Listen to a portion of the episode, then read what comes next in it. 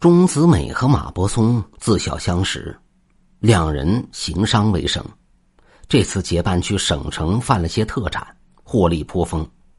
归乡渡江之时，逢少公夜祭水神，明日才可坐船过江。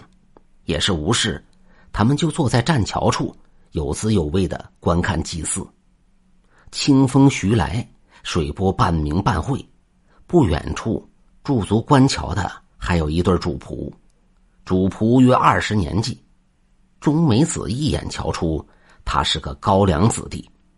至三更，看客见书，这主仆坐在桥板上，依然不愿归去，而同伴马伯松亦是哈欠连天。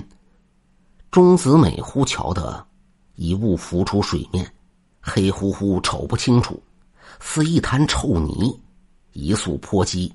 朝那年轻人喷了一股黑烟，钟子美心里一骇，还没来得及说话，怪物游至马伯松脚下，又是一道黑烟喷出。钟子美猛地击掌，下推怪物，晃醒了马伯松，问他身体可有异样。马伯松眼睛半闭半睁，迷迷糊糊应道：“困了，困了。”钟子美稍稍放心，安慰自己道：“许是方才眼花了。”他们回到客栈睡下。次日一早，马伯松全身发烫，满嘴胡话，也不知道说的什么，搀都搀不起来。钟子美找来郎中治疗，煎了几副药，吃后丝毫不见效。钟子美大急，回忆起夜里那喷黑气的怪物，心中一惊：难道马伯松是因此染疾的？向客栈掌柜询问。掌柜摇头说：“不知道。”无奈之下，钟子美只好暂住客栈，等马伯松病情好转，再思渡江。连着数日，马伯松都犯癔症。这一夜，马伯松折腾够了，沉沉睡下。钟子美出了客栈，盯着满天星斗，喟然长叹。正忧心忡忡间，突然有个声音飘来。小哥不必如此，老叟这几天见小哥为了同伴奔前跑后，着实辛苦。然此疾非同寻常，吃再多药也于事无补。不知何时，一个好手老汉出现在跟前。钟子美连忙拱手道：“啊，敢问阿公，如何才能让我这好兄弟痊愈呢？”老汉抚须微息道：“小哥，你且听我说此疾来历。”他解释道：“此江每年都有溺水者，有些因执念不散，无法往生；若恰好又被那江底地脉灵气滋养，日久天长，便会化为圣人。此物无形状，善变换，寻到目标，往其身上喷射恶秽之气。”一旦入体，便会寄生于神魂里，汲取活气。重者起初三日，如同患了疫症；之后虽会苏醒，却会精神萎靡，时不时犯病。满三个月后，活气耗尽，人也生生的折腾死了。圣人全靠执念而为。若生前是被负心汉子所伤，投水而亡，成为圣人后，定然会化成二八书吏。试探渡江路人，若得知渡江者也是那负心郎，此圣人便会喷气报复。若活着的时候是因为诸众袖手旁观致命的圣人，则往往化为寻救者。如果路人不理，等来此水域时，圣人就会朝路人喷射肾气。有道是生于斯，亦止于斯。听了老汉所言。钟子美恍然大悟，啊，是了，白日我和马伯松砍路，遇到一老妪，似是染了暑气，卧伏路旁，来往马车甚多，十分危险。马伯松不愿多事，我将老妪扶至官道树下，马伯松又催我快行，我便让他先去客栈等我。马伯松当时还骂我呆子，他走后。老妪醒了，直说口干，我又在茶棚给他买了两碗糖水，老妪喝了一些，说我是好人。我回茶棚还碗时，老妪竟然不见了。我问茶棚掌柜，掌柜的说哪有什么老妪。我料想老妪是怕讨茶水钱，才不辞而别。眼下听阿公这么一说，我倒觉得这老妪是江里圣人所化。老汉点头道：“嗯，此话不假。圣人不惧三光，可白日而行。一旦认定哪个路人不好，就记下来。等路人接触江水或者渡江之时，定然会从水里浮出，朝其吐气，阻挡渡水。路人也会由此身患重疾。”言气掏出一个小木匣。说道：“此物名为蒙心纸，专对付肾气。将它涂在重者七窍，少顷就会恢复神识。每日涂抹，满七七四十九日便能痊愈。切记一点，不可让重者知道自己染了肾气。一旦说破，泥丸宫震荡。”体内肾气便会爆开，神魂受损，早早死去。钟子美接过木匣，千恩万谢。再一抬头，老者不见了。钟子美心想，定是神明垂怜，赠我解救之法。又跪下，冲老者所站方位拜了又拜，心急火燎回了客栈，将蒙心纸涂在马伯松七窍，七窍连心。被蒙心纸这么一堵，心窍冲开，马伯松恢复清明，自觉四肢无力，对这三日之事恍恍惚惚不甚清楚。钟子美不敢告诉他实情，只说这油纸是一个好心人所赐，可解马伯松鬼症。马伯松不知真相，因耽搁数日，急着归家，于是催促钟子美明日便渡江。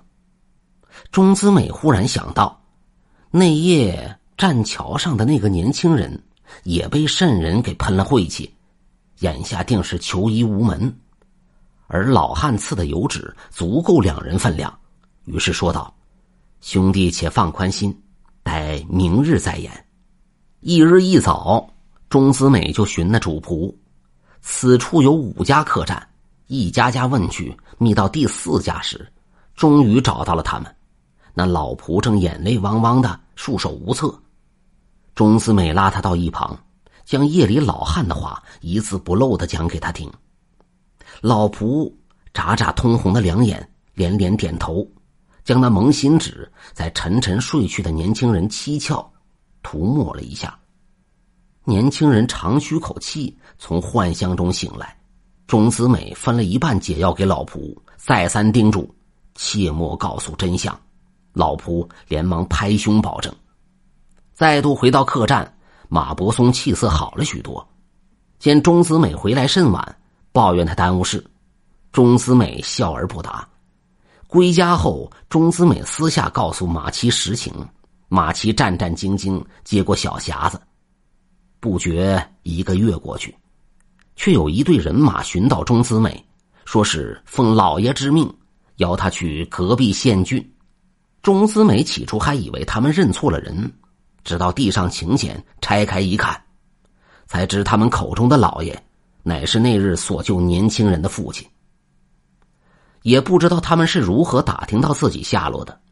钟子美心里纳闷当日并未透露自家住址，由此可见对方神通广大。耐不住众人死命强求，钟子美只得一同去了临县。等到了一看，主人家的庄院怕有数百亩大小，房屋不计其数，奇花异草，假石河池，令人眼花缭乱。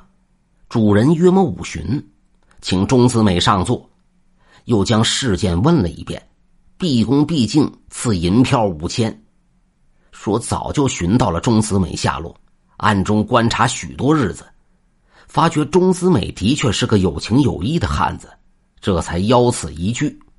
主人又说：“老李归来告知我详情，我推断是遇到了江湖骗子。哪知停图之后，反而就开始一语发狂。郡里有名有姓的大夫全都请来，也是无计可施，只得再次涂那蒙心纸，那癔症又还清了。我仍不放心，暗地查到子美你的居住地。将你每日言行记下，细细分析，确定你乃真丈夫也。话锋一转，又说道：“只是你那好友马伯松，就此打住，没往下说。钟子美也不是笨人，从主家作揖，两人又谈了半晌。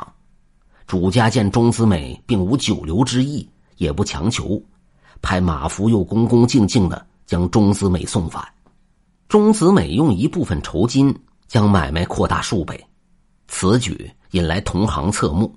马伯松惊骇钟子美哪里来的银子？钟子美怕暴露真相对其不利，故而吞吞吐吐，寻了个连自己都说服不了的理由。马伯松眼睛瞪得铜铃大，再三追问，钟子美执意说是以旧友赠的。打听到钟子美曾被一辆香车送回来过，马伯松更加不解，疑心钟子美交了鸿运，推测是上次两人同行发生的事，于是怒气冲冲向钟子美讨借银两，直言不讳，说是因为自己钟子美才会时来运转。钟子美想想也是，但借银之事需缓上一缓，若此时借了，万一……被马伯松得知，那岂不是坑了老友？一切等四十九日之期满了，肾气消失之后，再匀他一半银两不迟。故而支支吾吾回答的比较含糊。马伯松气急败坏，甩袖而去，边走边骂钟子美薄情寡义，晦气不减，把桌子胡乱砸了一通，折腾到半夜，气呼呼的睡下了。片刻以后，忽然惊醒，见妻子正用油纸涂抹自己的鼻窍，顿时大怒，呵斥妻子夺过小木匣，摔得稀巴烂，仍不罢休，狠狠的踩了几脚。次日，马伯松因为夜里蒙心纸涂的不足，发病了，抽出菜刀，满村子追自家的聘珠，边追边喊：“钟思美，你这厮给我站住！我要活剐了你！”你发了大财却不分我，还是人吗？聘珠听不懂人语，害得四蹄乱飞，生怕被剁。一人一处追追撵撵，街坊无一人敢上前阻拦，个个大眼瞪小眼。这马伯松怎么管那猪叫钟子美，还问他讨钱呢？这脑昏了不成？那聘珠也是可怜。最终被狂性大发的马伯松追上，交代了朱命。这一切被钟子美看到，顿时颓然道：“马兄弟竟恨我到这种田地，巴不得我死吗？”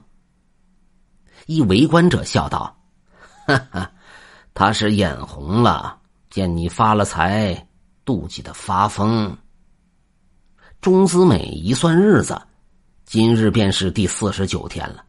昨夜马伯松蒙心纸涂的不足，是以旧疾复发，却不知隔壁县郡那位公子还余多少，我这便去讨下来。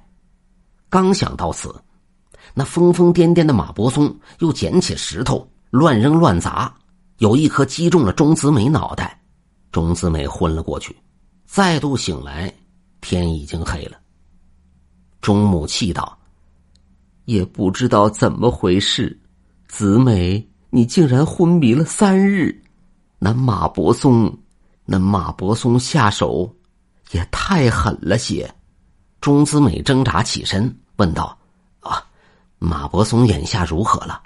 唉，这三日，马伯松风正时好时坏，好时跟常人没多少区别。知道你昏睡在榻。还冷哼阴笑，一旦犯病就大吵大叫，逮住谁咬谁，嘴里兀自说要杀了你。今天午时，又硬说那头牛是你，干起架来，结果被那头牲口活活踩死了。